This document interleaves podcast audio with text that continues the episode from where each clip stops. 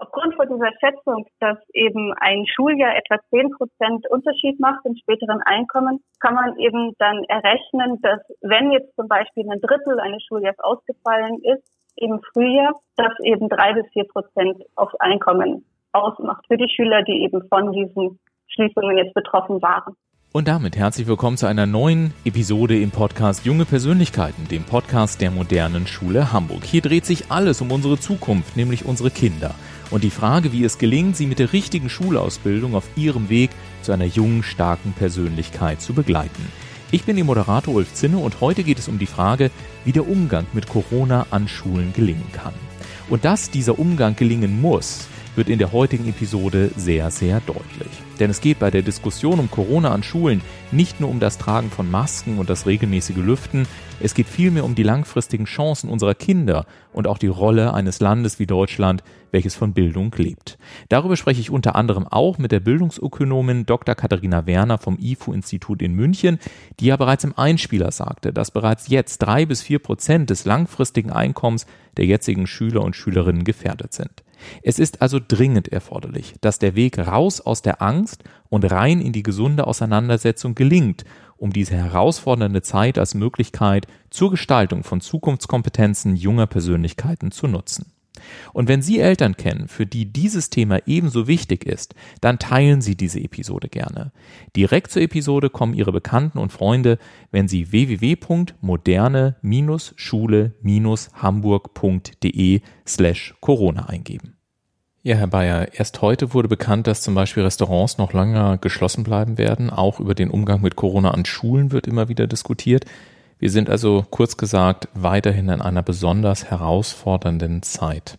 Sagen Sie uns doch gerne mal als Schulleiter der modernen Schule Hamburg, wie gehen Sie hier mit dieser Situation um? Als Schule müssen wir uns erstmal, finde ich, schlicht konzentrieren, was ist unsere Aufgabe. Ich habe neulich mal ähm, im Treffen mit meinen Lehrern gesagt, es geht nicht darum, dass hier jeder sein eigener Drosten ist, also nicht eine persönliche Bewertung dieser Corona-Situation. Wir sind keine Mediziner, auch nicht Virologen, sondern wir sind Lehrer. Das heißt, wir müssen gucken, was ist unsere Aufgabe. Und das heißt, Lehrer, äh, Schüler zu unterrichten. Und wenn man das sich jetzt äh, klar macht, dann geht es darum, die Kinder kommen hierher nach den Ferien, merken wir das üblicherweise immer und jetzt nach Corona-Zeiten noch viel mehr, auch nach Schulschließung, mit ganz viel Sorgen und Angst. Und wie lösen Sie das? Das muss man aussprechen. Das mhm. heißt, wir äh, nehmen dieses Thema an, ganz bewusst. Und ähm, wir haben an dieser Schule immer schon ein Schwergewicht auf die Klassenführung. Das heißt, wer eine Klasse leitet, sollte das so können, dass die Schüler ihm folgen, im guten Sinne, als Führung von 20 Schülern. Und wenn ich jetzt Kinder aus 20 verschiedenen Familien mit unterschiedlichen Ideen von Corona zurückbekomme, habe ja. ich ja nicht eine Gruppe, sondern ich habe 20 Kinder mit unterschiedlichen Sorgen und Ängsten. Und dieses muss ich zum Thema machen und da muss ich auch drüber sprechen. Das mhm. haben wir bereits im Februar ja gemacht, ganz früh mit unserer ersten Studienwoche zum Thema äh, Pandemie. Äh, und jetzt äh, machen wir es wieder. Und jetzt ist die Frage, wie kann ich als Klassenlehrer äh, gucken, dass meine Schüler jetzt lernen. Denn nur wenn der Kopf und der Körper frei ist, kann ich jetzt lernen. Das heißt, wir müssen unsere Schüler auf Prüfung vorbereiten. Das hat sich an unserem Kerngeschäft ja nichts verändert. Ja. Ich muss also den Körper und den, den Kopf frei machen. Und wenn wir jetzt beispielsweise das Thema Lüften haben, was durch alle Zeitungen geht, ja. dann kann ich nur sagen, an unserer Schule haben wir damit gar keine Sorgen. Wir sind ein Haus der Fenster, sage ich immer. Ich habe sie nie gezählt, aber jeder Klassenraum hat eigentlich vier bis, glaube ich, 20 verschiedene Fenster, die sich alle öffnen lassen. Wir ja. haben bestimmte Probleme, die es so in den Medien gibt, hier glücklicherweise, das haben wir noch nicht extra gebaut, aber glücklicherweise durch das Haus nicht. Mhm. Auch sind die Räume größer, das heißt, die Schüler sitzen nicht so eng. Von daher muss man den erstmal aber allen Schülern sagen, so ist es hier. Mhm. Das heißt, die kommen zu Hause, von zu Hause mit ihren Eltern, die das in der Zeitung lesen. So und so ist Schule. Und dann müssen wir erstmal reflektieren, sagen, wie ist jetzt unsere Schule und wie ist dein Klassenraum? Mhm. Ja, dann ist schon mal der Puls runter. Mhm. Ne? Der Puls geht runter, sagen Sie, hier in der Schule, doch auch Schüler leben ja auch außerhalb der Schule. Also wie kann Schule einen Beitrag leisten, dass der Puls eben auch ganz generell sinkt und das im ganz normalen Alltag der Schüler? Eine Idee, die wir hier äh, neu aufgebaut haben, ist das Lernen von Szenarien. Das heißt, das ist ein typisches Thema eigentlich für ein Gymnasium in der Oberstufe. Hat auch nichts zunächst mit Corona zu tun, dass man in Alternativen denkt für die Zukunft. Mhm. Keiner kann ja in die Glasglocke gucken. Ja. Trotzdem machen wir alle Pläne, persönliche Pläne und wenn man später irgendwo arbeitet, jedes Unternehmen macht für seine Produkte Zukunftspläne. Und das sind Szenarien. Und ein Schüler kann jetzt am Beispiel von Corona lernen, wie unterschiedliche Staaten und Länder oder Politiker dieses Thema angehen. Mhm. Es geht ja nicht darum, dass die nun schlau oder dumm sind oder hier verschiedene Ideen haben, sondern sie nähern sich ja selbst als Politiker einem völlig unbekannten Thema. Mhm. Und das ist ja erstaunlich, was wir alle erleben, dass die Staaten, wenn sie Europa angucken, so unterschiedlich damit umgehen. Und nun geht es nicht darum, dass das Virus ja unterschiedlich ist, sondern in Italien ist der gleiche wie bei uns oder in den USA wie in England.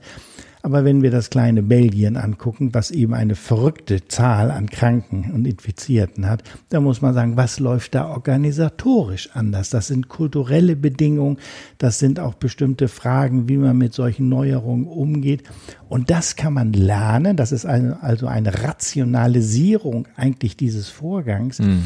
Und wenn ich etwas durchdrungen habe, das ist normalerweise Lernen oder Denken, dann beruhigt mich das auch, weil ich wiederum nicht verführbar oder leicht irgendjemandem nachrenne, sondern sage, aha, es gibt bestimmte Gründe, dass es in dem Land so und so ist, ich bin in einem anderen Land und wie gehen wir damit um? Und dieses zu lernen, Szenario denken, wie gesagt, ich kann das auch in der Wirtschaft, ich habe das am Beispiel äh, mal eines Automobilkonzerns gemacht, wenn die ein neues Automodell auf den Markt bringen, dann hängt für den Betrieb eine ganze Menge davon ab, dass mhm. das Modell einschlägt. Ja. So, und nun wird sich natürlich, wenn Sie ein großes Unternehmen sich vorstellen, Volkswagen, BMW, Mercedes, äh, da gibt's ja verschiedene Meinungen. So, und das sind alles Szenarien, und deswegen braucht es normalerweise auch lange, bis ein neues Modell raufkommt, weil überlegt wird in Alternativen, was nun wie kommt. Und ähm, wir wissen, dass manchmal auch so ein Modell, was auf den Markt kommt, dann wieder eingestampft wird. Mhm. Das heißt, das Denken war nicht äh, sozusagen wirklichkeitsnah. Und dieses zu lernen ist letztendlich für jeden Arbeitsplatz, wo die Schüler später hinkommen, etwas, was sehr nachgefragt wird. So, und wir nutzen diese Corona-Zeit nun nicht, um in Depression zu verfallen, sondern zu sagen, wie könnte ich wenn ich jetzt also die Bundeskanzlerin wäre, wie könnte ich das machen? Und dann sagt ein anderer Schüler, ich habe aber eine andere Idee. Und so merkt man, dass man es auch aushandeln muss. Und es wird auch festgestellt, wie schwer es letztendlich ist, eine Entscheidung zu treffen. Ja. Und dass es nicht, nicht so abdeutet wie schwarz und weiß, sondern ja. es gibt Übergänge. Was Sie jetzt geschildert haben, finde ich ehrlich gesagt einen hochspannenden Ansatz, den ich zum Beispiel in der Oberstufe gut sehen kann. Nur wie transferieren Sie diesen Gedanken auch in die unteren Klassenstufen? Als wir das in der Grundschule äh, mal angesprochen haben mit der Leitung, hieß es, ja, wir können das nicht auf dem naturwissenschaftlichen Niveau machen, aber wir machen das auch. Und die gucken beispielsweise bei uns jeden Morgen die Nachrichten im Fernsehen, im, in der ARD, die es gibt. Und da ging es um alternative Schulwege. Mhm. Und dann kann man sagen, wie plane ich so einen Schulweg? Das ging also gar nicht um Corona, aber das Szenario-Denken, mhm. also das Denken in Alternativen und Abwägen und Entscheiden, mhm. das kann man lernen. Und das ist sozusagen eigentlich modernes Lernen, würde ich sagen. Zusammengefasst lässt sich somit sagen, es gibt nur zwei Optionen, den Kopf in den Sand bzw. in die Depression zu stecken oder den produktiven Umgang mit solch schwierigen Situationen zu erlernen. Und wie wichtig genau diese Entscheidung auch für uns als Gesellschaft ist, das bespreche ich jetzt mit der Bildungsökonomin Dr. Katharina Werner vom IFO-Institut in München, die uns per Telefon zugeschaltet ist. Einen schönen guten Tag, Frau Dr. Werner. Hallo, grüße Sie. Frau Dr. Werner, helfen Sie uns doch zunächst einmal bei der Einordnung. Womit beschäftigen Sie sich eigentlich im Kern als Bildungsökonomin? Bei der Bildungsökonomik geht es hauptsächlich um die Frage, wie wir ein Bildungssystem gestalten, das die gesellschaftlichen Ziele, die wir an die Bildung stellen, bestmöglich erreichen kann.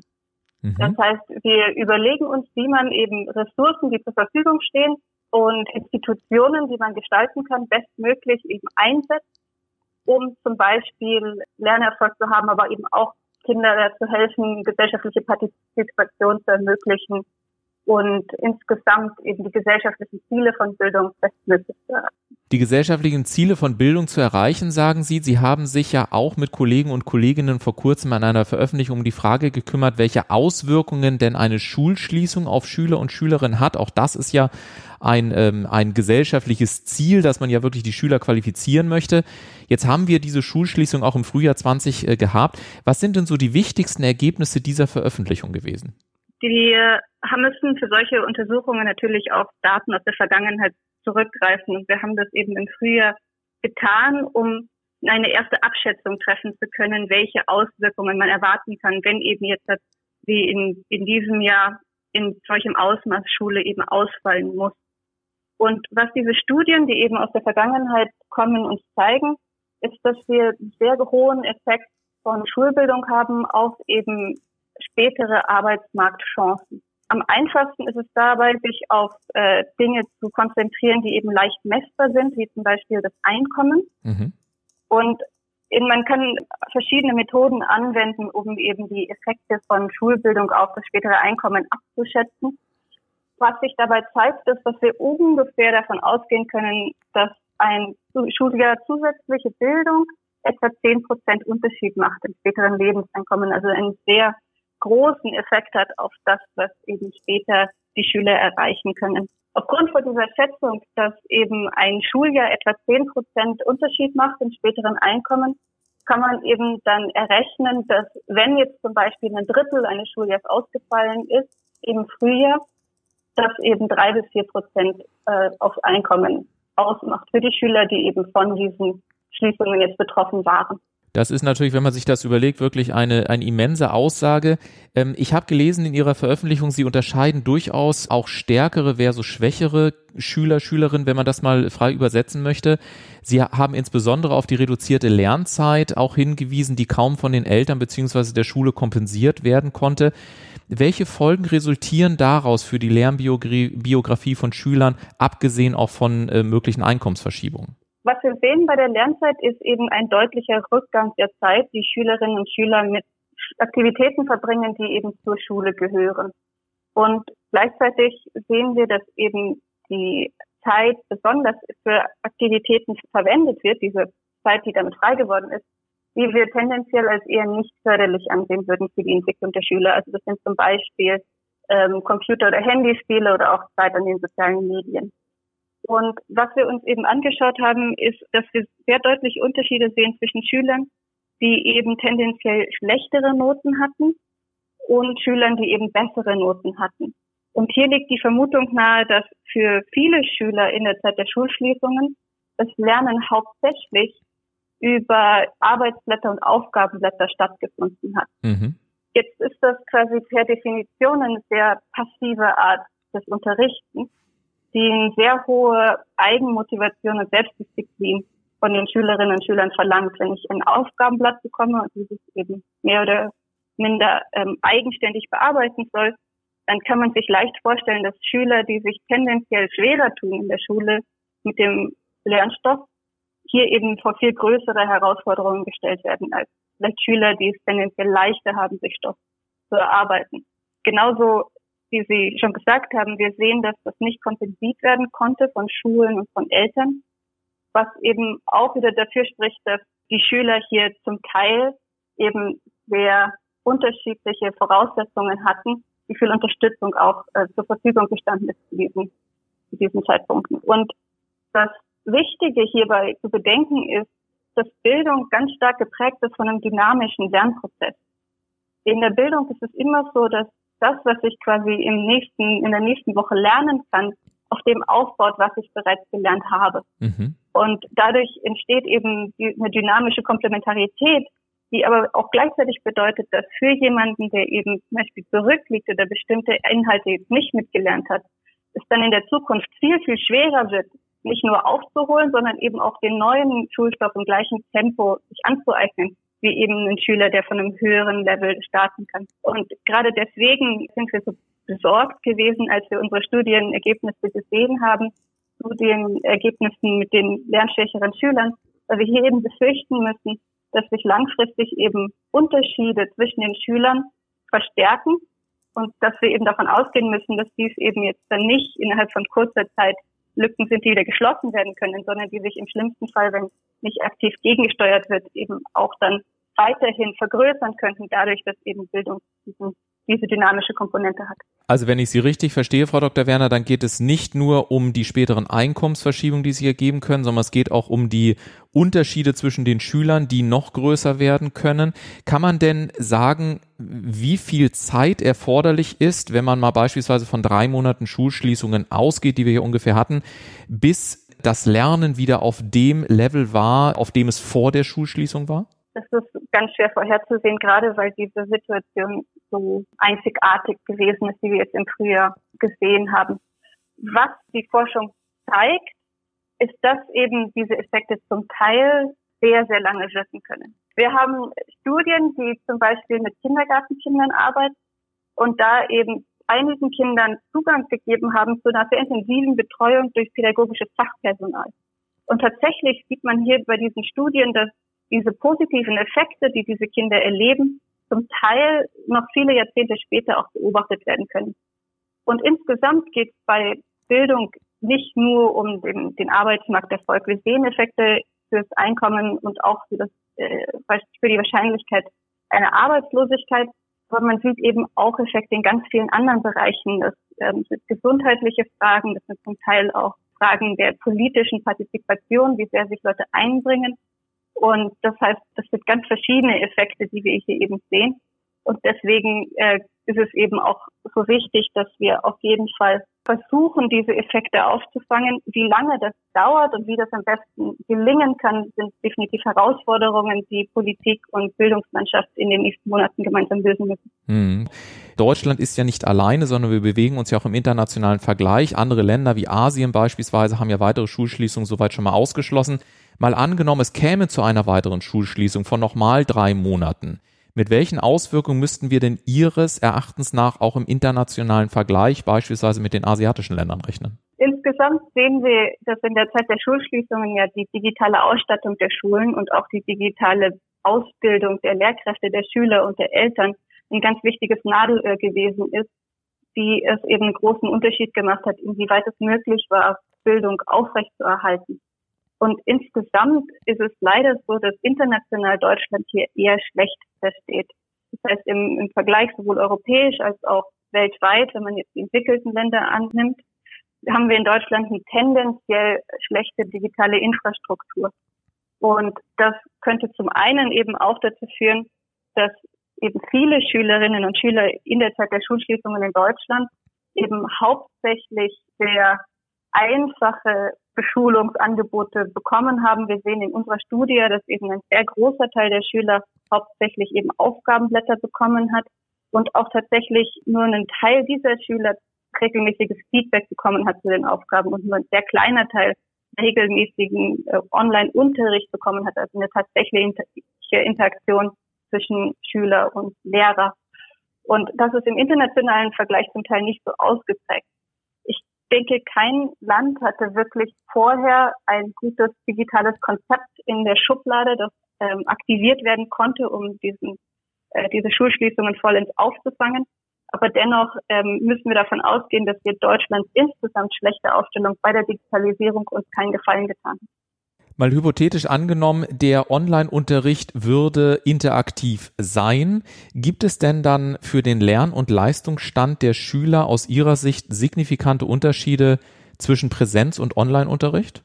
Es ist sehr wichtig zu bedenken, dass man nicht alles, was man in Präsenz normalerweise tun würde, online in der gleichen Art und Weise ersetzen kann.